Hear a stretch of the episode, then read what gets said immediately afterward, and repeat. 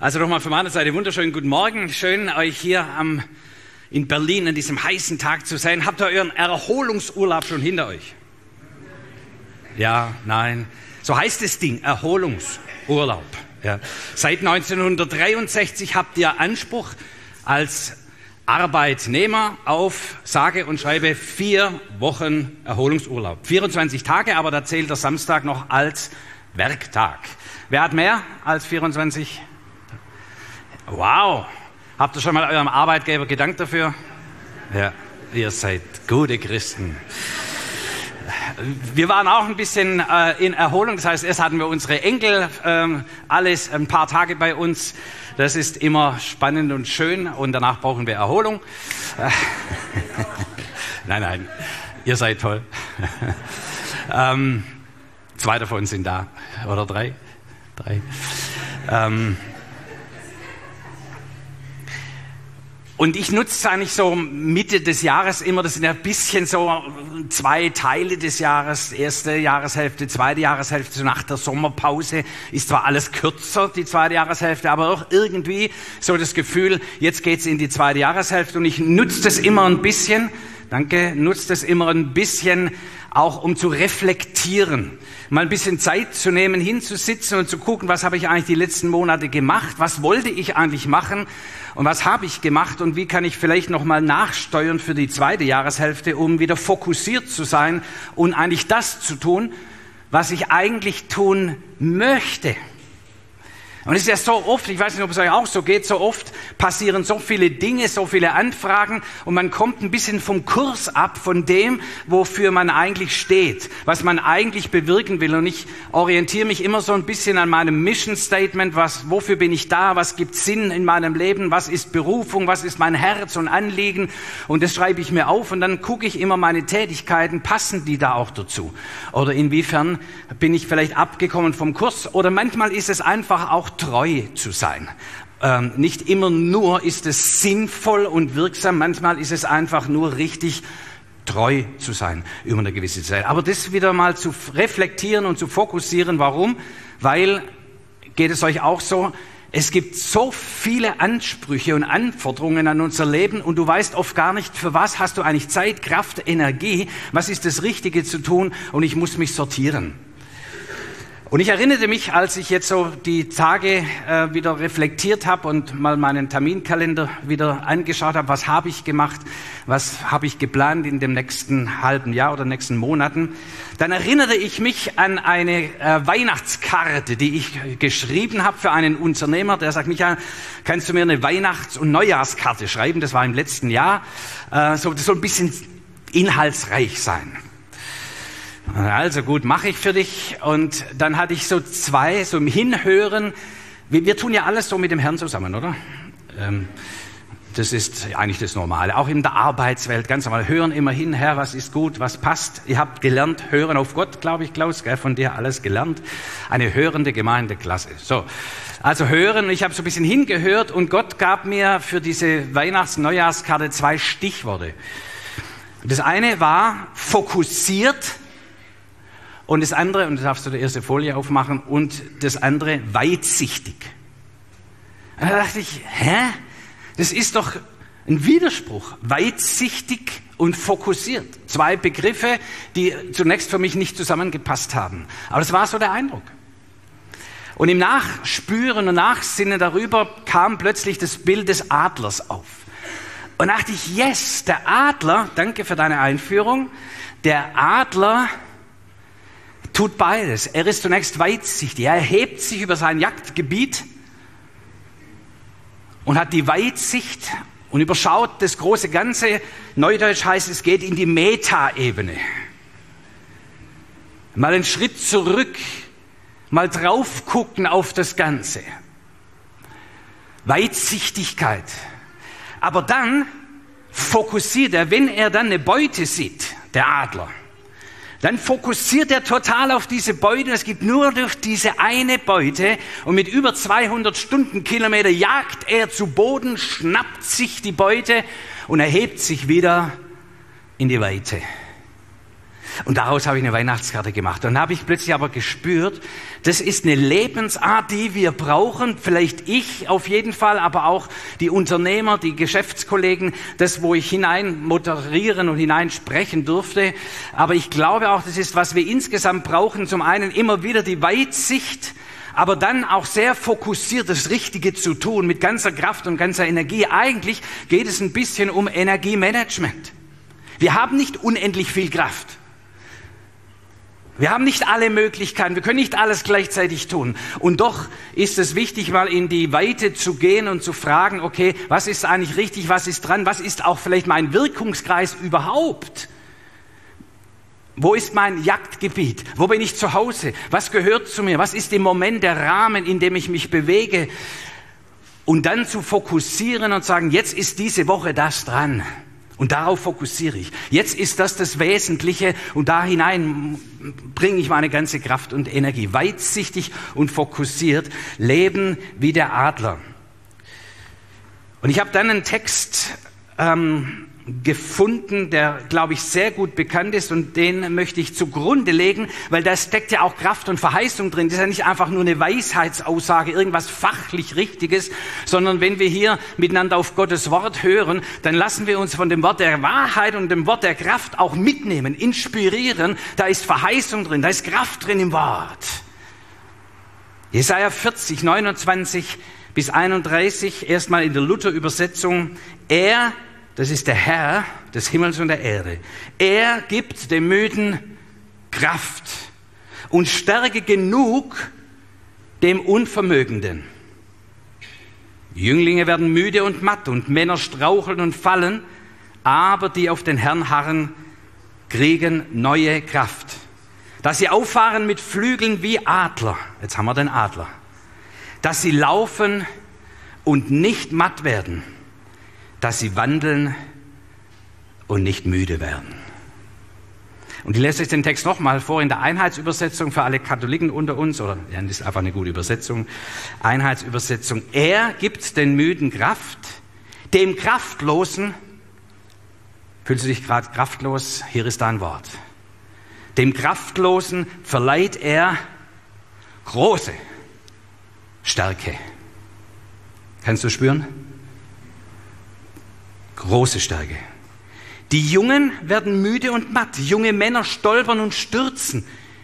Die aber auf den Herrn hoffen. There is always hope. Die aber auf den Herrn hoffen. Empfangen neue Kraft. Wie Adlern wachsen ihnen Flügel. Sie laufen und werden nicht müde. Sie gehen und werden nicht matt. Was lernen wir von dem Text? Frauen werden nicht müde. Nee, ist nicht ein wunderbarer Text. Was für eine Verheißung. Das ist ja nicht einfach nur, ja, schöner Text, eine tolle Poesie, schönes Bild. Wort des Herrn, Wort des Lebens. Es ist offensichtlich möglich, so zu leben, dass man nicht müde und matt wird, dass man nicht aus brennt, Neudeutsch. Ihr wisst, Burnout ist die englische Krankheit, wo die Feuerwehr zu spät kommt. Also ausbrennen. Es gibt offensichtlich eine Lebensart, nicht müde und nicht matt zu werden. Was natürlich die jungen Männer, das ist so, ja, wir, wo ist das Klavier? Wir packen's, wir packen alles, wir kriegen alles hin. Und sogar junge Leute, die im Höhepunkt ihrer Kraft und ihrer Lebensenergie sind, selbst die werden müde und matt und straucheln immer wieder und fallen. Aber die auf den Herrn hoffen. Tust du das? Die auf den Herrn hoffen. Die auf den Herrn hoffen. Du zu Hause. Die auf den Herrn hoffen, kriegen neue Kraft. Sie empfangen neue Kraft. Zieh dir das mal rein. Was für eine Power. Was für eine Botschaft. Und ich gehe mit euch durch ein paar Themenfelder in dieser Predigt, weil ich glaube, dies, wie geht denn das? Ich glaube, dass Gott ganz viel in unseren Alltag eigentlich hineingelegt hat. Es ist nicht immer nur, jetzt haben wir Gott sei Dank wieder Gottesdienst und hoffentlich reicht dann, wenn wir hier auftanken, das für die nächste Woche bis zum nächsten Sonntag, sondern Gott hat es hineingepflegt in unsere Alltagsaktivitäten, in unser Alltagsleben und Geschehen. Das sind die Quellen der Kraft. Die müssen wir uns nicht immer nur irgendwo herholen, sondern sie sind da, sie sind von Gott gegeben. Und ich führe euch mal ein paar Dinge vor Augen, wo ihr Tag für Tag darauf zurückgreifen könnt. Und es sind übrigens auch diese Themenfelder, die am meisten angegriffen sind, so umkämpft sind, weil sie uns die Kraft nehmen können. Aber wir wollen segensreich angucken, das sind alles Themenfelder, die uns Kraft geben, die dir Kraft geben. Egal, ob du jung oder alt bist. Egal, ob du lange schon im Glauben stehst oder Christus gerade dabei bist, kennenzulernen. Es ist für dich da. Das erste ist die Frage der Identität. Dass sie auffahren mit Flügeln wie der Adler. Und Identität ist im Moment gerade so ein Thema hoch angefochten. Wenn du nicht mehr weißt, wer du bist, das kostet dir unfassbar viel Energie. Die ständige Hinterfragung, das ständige Fragen, wer bin ich, wo komme ich her? Und die Bibel bietet uns hier etwas an von größter Bedeutung und sagt, geschaffen im Ebenbild Gottes.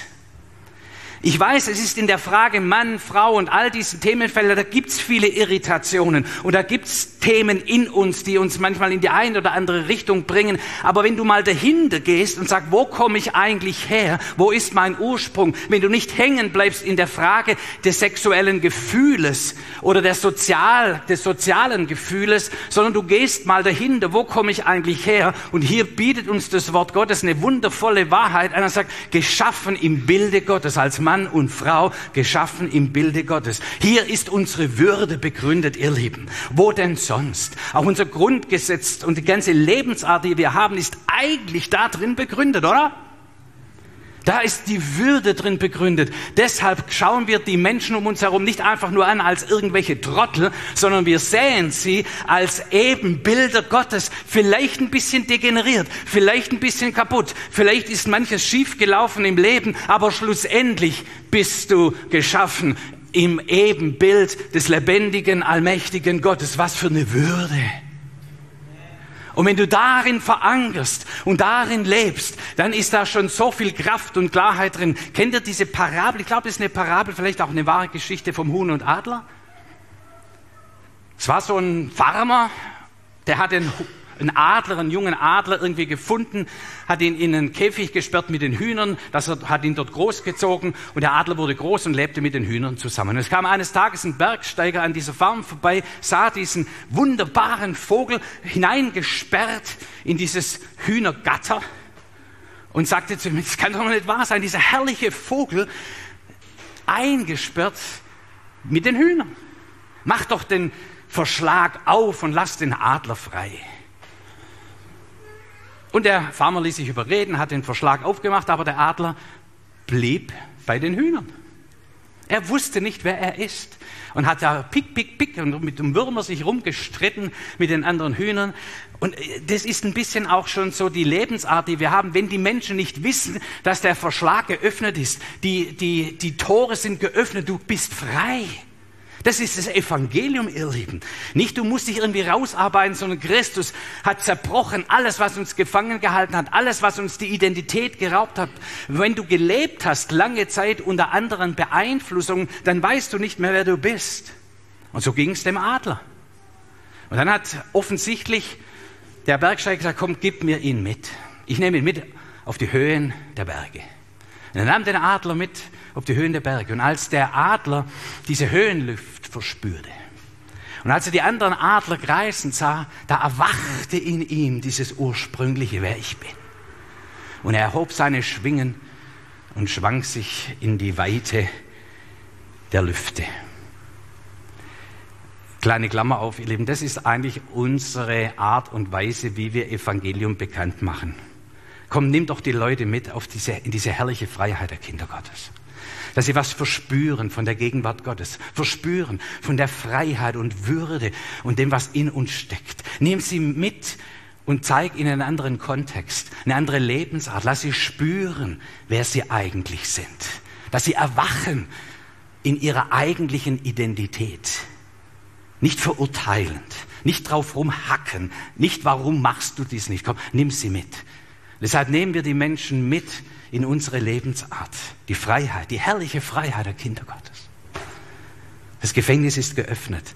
Christus hat überwunden alle, alle finsteren Mächte, die uns gefangen gehalten haben. Du musst nicht mehr gefangen sein, weißt du das?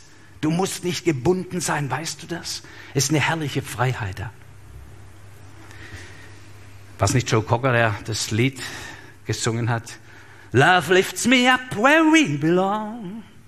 Yes, the mountain high where the eagle fly.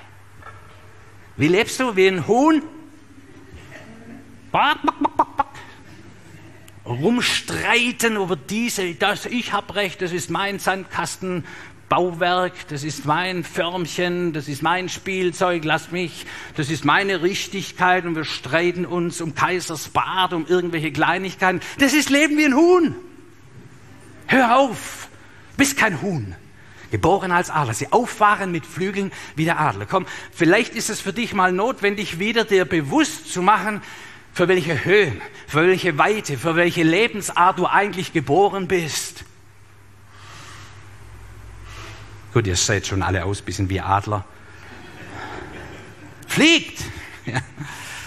Lasst es euch nicht nehmen, das ist unsere Identität. Jetzt zeige ich euch noch drei Lebensfelder kurz auf. Das ist mehr, um anzuregen. Auch mal, dass ihr in dieser Weitsichtigkeit fliegt über eure Lebensfelder. Im Moment sind wir so ein bisschen über unsere Identität geflogen. Leben wir richtig? Leben wir das, wer wir sind? Aber es sind drei Urquellen, die Gott hineingelegt hat, wo unsere Energie herkommt. Und das erste ist selbstverständlich, ähm, in dem leben wir, das ist uns bewusst, Urquelle der Kraft ist Frieden und persönliche Gemeinschaft mit Gott. Aber das ist gar nicht so selbstverständlich. Du hast Gemeinschaft mit Gott, Tag für Tag, überall, wo immer du bist. Du kannst connecten. Sag, Herr, und ehrlich gesagt, ohne das könnte ich nicht überleben. Ja, es sind so viele Ansprüche, so viele Situationen, in die ich hineinkomme, wo ich gar nicht alles lernen kann mit dem Kopf. Es ist gar nicht alles möglich, immer das richtige Wort zu haben, das richtige Ding zu machen, aber ich bin connected mit dem Himmel. Und das Wort des Herrn ist da und der Geist des lebendigen Gottes lebt und wohnt in mir, wie auch in dir. Gemeinschaft mit Gott, das ist eines der großen Dinge, die Christus am Kreuz vollbracht hat, dass er wiederhergestellt, versöhnt hat, die Menschheit versöhnt hat in Christus mit sich selbst. Da gibt's nichts mehr, was zwischen Gott und dir ist. Nichts. Übrigens auch nicht für deinen Nachbar, der weiß es nur noch nicht. Deshalb sagen wir die gute Botschaft, denn die gute Botschaft ist nicht nur für uns Auserwählte, Lukas-Gemeindler, sondern es ist für ganz Berlin. Jeder Mensch ist versöhnt worden am Kreuz von Golgatha in Christus mit dem Herrn. Nur sie wissen es nicht. Und wenn du es nicht weißt, dann lebst du wie ein Huhn, anstatt dass du lebst wie ein Adler. Da ist der Unterschied. So Gemeinschaft mit dem Gott. Und lass mich auch hier an dieser Stelle sehr klar sagen, ich bin froh, dass hier das Evangelium verkündigt wird. Zumindest ab und zu horche ich mal in die Predigten rein, das ist ganz gut.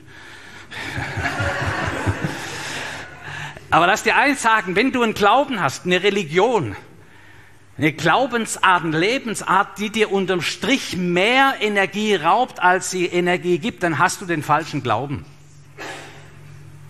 Kapiert? Du kannst von hier, entschuldigt den Vergleich, auf den Knien von Berlin bis Rom rocken und versuchen, dass irgendwie Gott dir gnädig ist und du kommst in Rom an und weißt immer noch nicht, ob Gott mit dir zufrieden ist.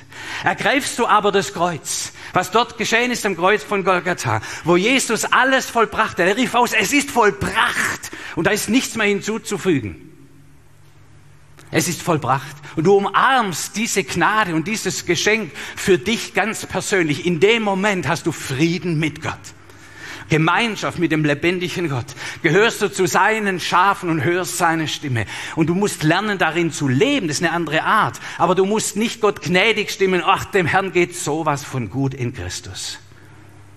Er hat alles vollbracht. Ist das das Evangelium? Und jede andere Lehre, vergesst sie bitte. Die macht euch kaputt. Auch die Lehre, mach 1, 2, 3, dann ist Gott zufrieden. 1, 2, 3, dann bist du gesegnet. 1, 2, 3, dann kommt Erweckung. Alles Käse. Wir entfalten, was uns in Christus geschenkt ist. Es ist da. Es ist gegeben. Es ist geschenkt. Das ganze volle Evangelium am Kreuz von Golgatha freigesetzt, auferstanden, aufgefahren im Himmel. Da sitzt er zu Rechten des lebendigen Gottes, von dannen er wiederkommen wird. Und ich sage euch, es ist die ganze Fülle vorhanden. Nur wir dürfen sie entdecken. Das ist das Spannende des Glaubens, zu entdecken, welche Fülle an Reichtum, Weisheit und Erkenntnis in Christus uns geschenkt ist.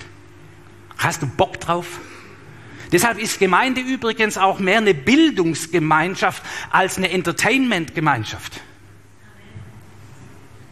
Jüngerschaft heißt es irgendwie, aber Bildung, es ist eigentlich, was heißt Bildung? Bildung heißt vom ursprünglichen deutschen Herkunftswort her, jemand hinein zu entwickeln in sein Ebenbild Gottes. Daher kommt es, Mittelalter, Meister Eckhart.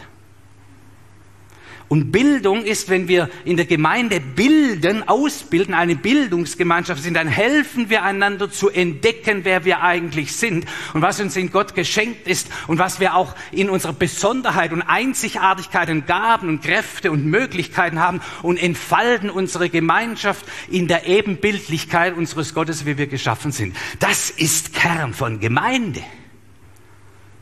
Hast du Bock auf Bildung? Alle Schüler werden mich jetzt einen Shitstorm dann.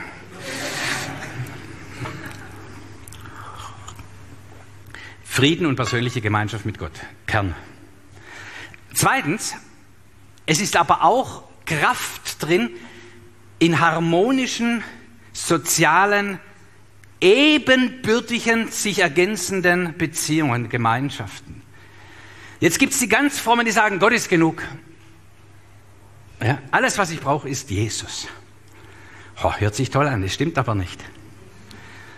Als der Herr mit Adam, Adam war die Erde aus der Erde genommen, diesen Menschen, es war nur einer am Anfang, in der Urgeschichte wird uns das so erzählt.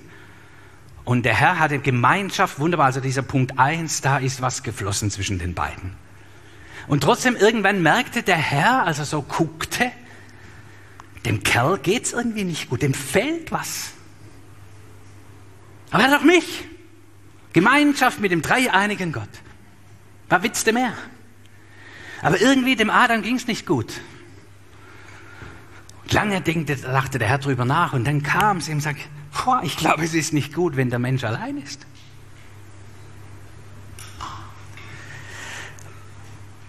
Es ist nicht gut, wenn der Mensch allein ist. Wisst ihr, wie viel Einsamkeit in unserem Land ist? Das ist, das ist die Haupterkrankung unserer Nation.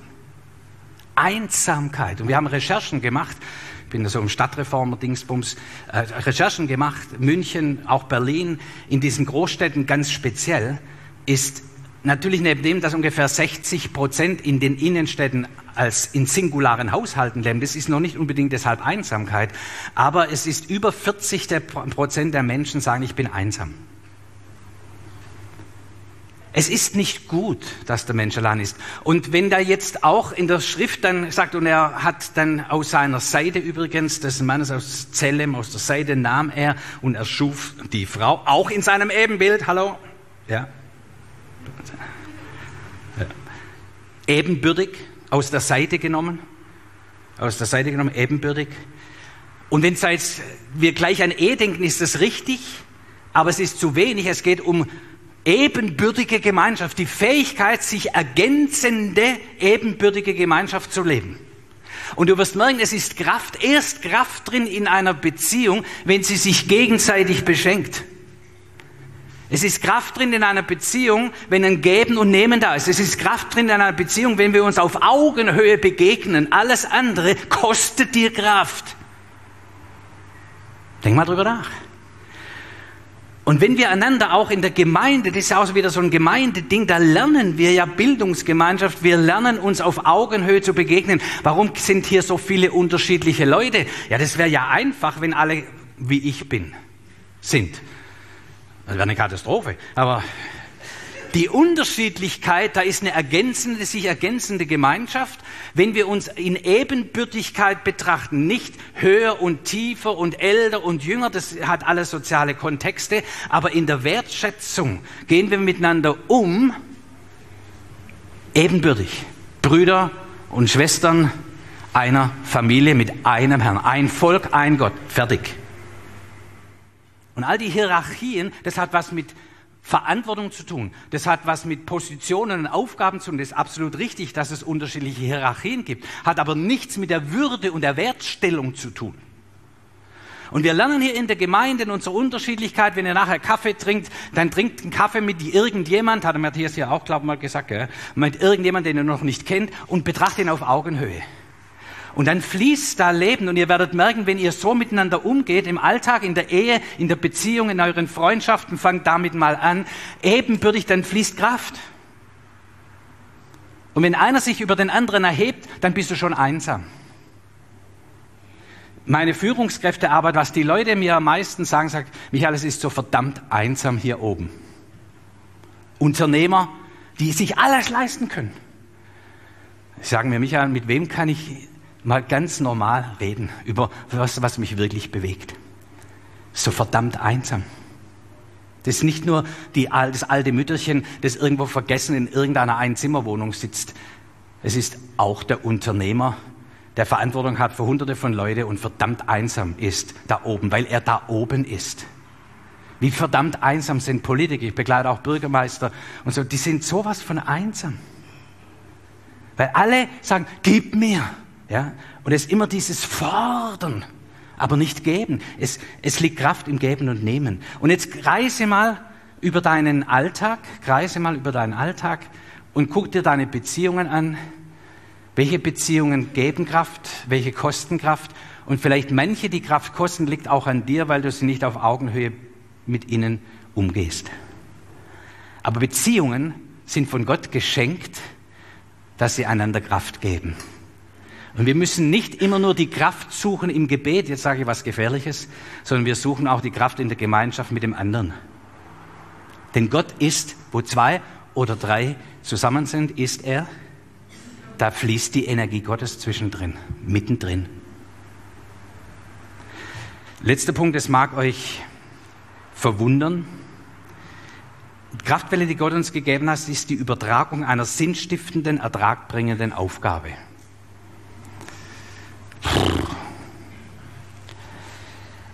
Aber was ist denn heute auch, ich bin ja sehr viel unterwegs in vielen Kontexten, was wird wieder gesucht? Sinnstiftende Arbeit. Etwas, was mir was gibt, wo sinnvoll ist. Und wo Ertrag bringt. Das mag ich auch in den Gemeinden. Und die Rechtfertigung im Grunde, ich frage nicht nach dem Ertrag.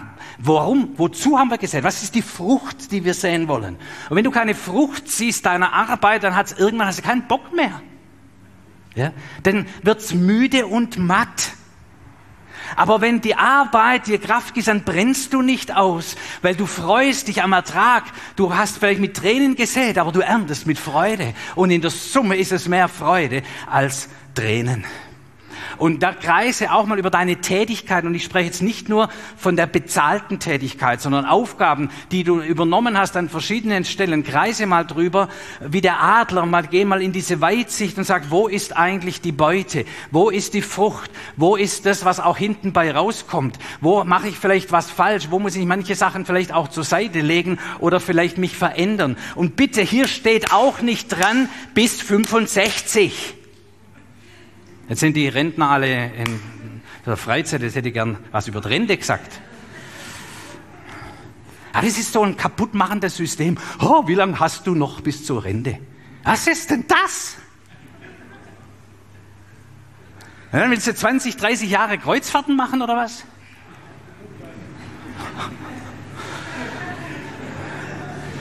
Ah.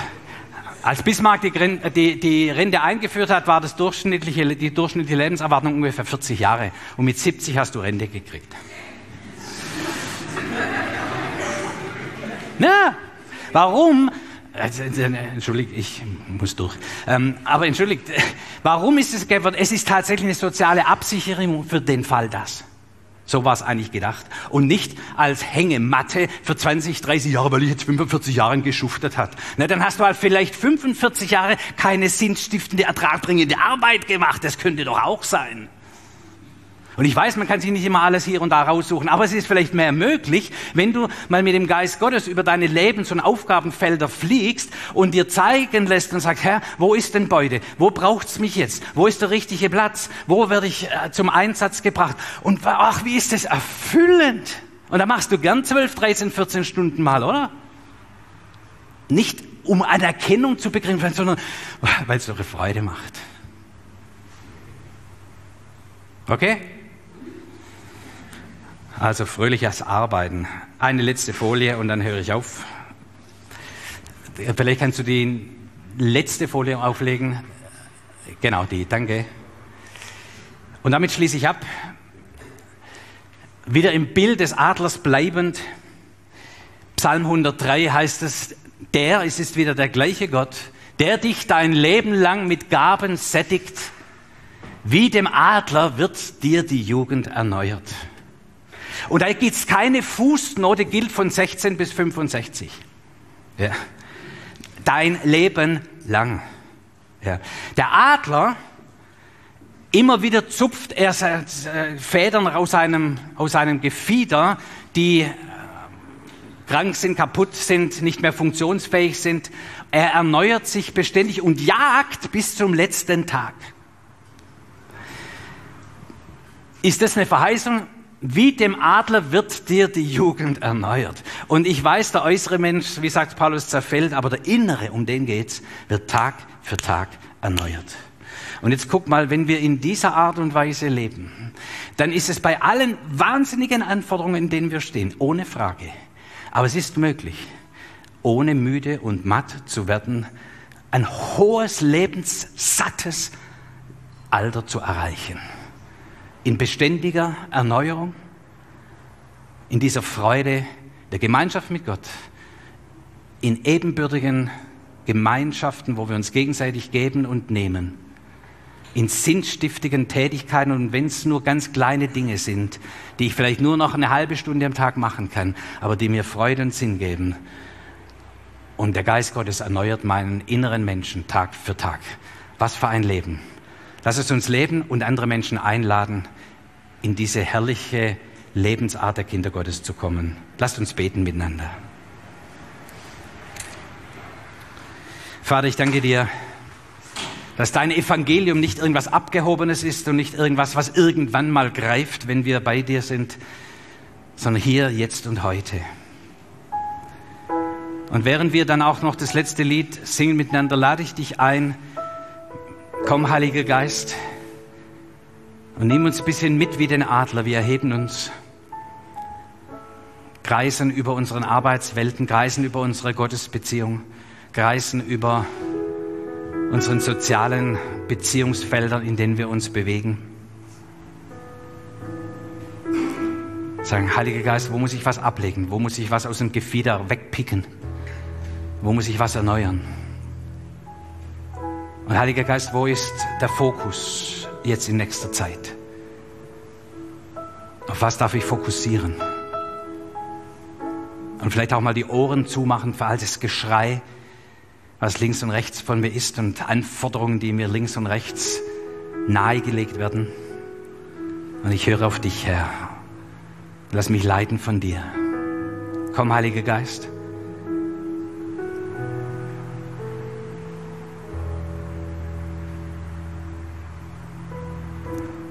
Und ich bete, Vater, dass während wir jetzt in dem letzten Lied deine Liebe preisen, Love lifts me up, dass du uns erhebst. Deine göttliche Liebe erhebt uns. Und dass du noch mit uns redest, Herr. Eine gesunde Lebensart, gegründet im Evangelium. Eine Gemeinde, die Gesundheit in sich birgt. Komm, Heiliger Geist, und wirke du. 아멘.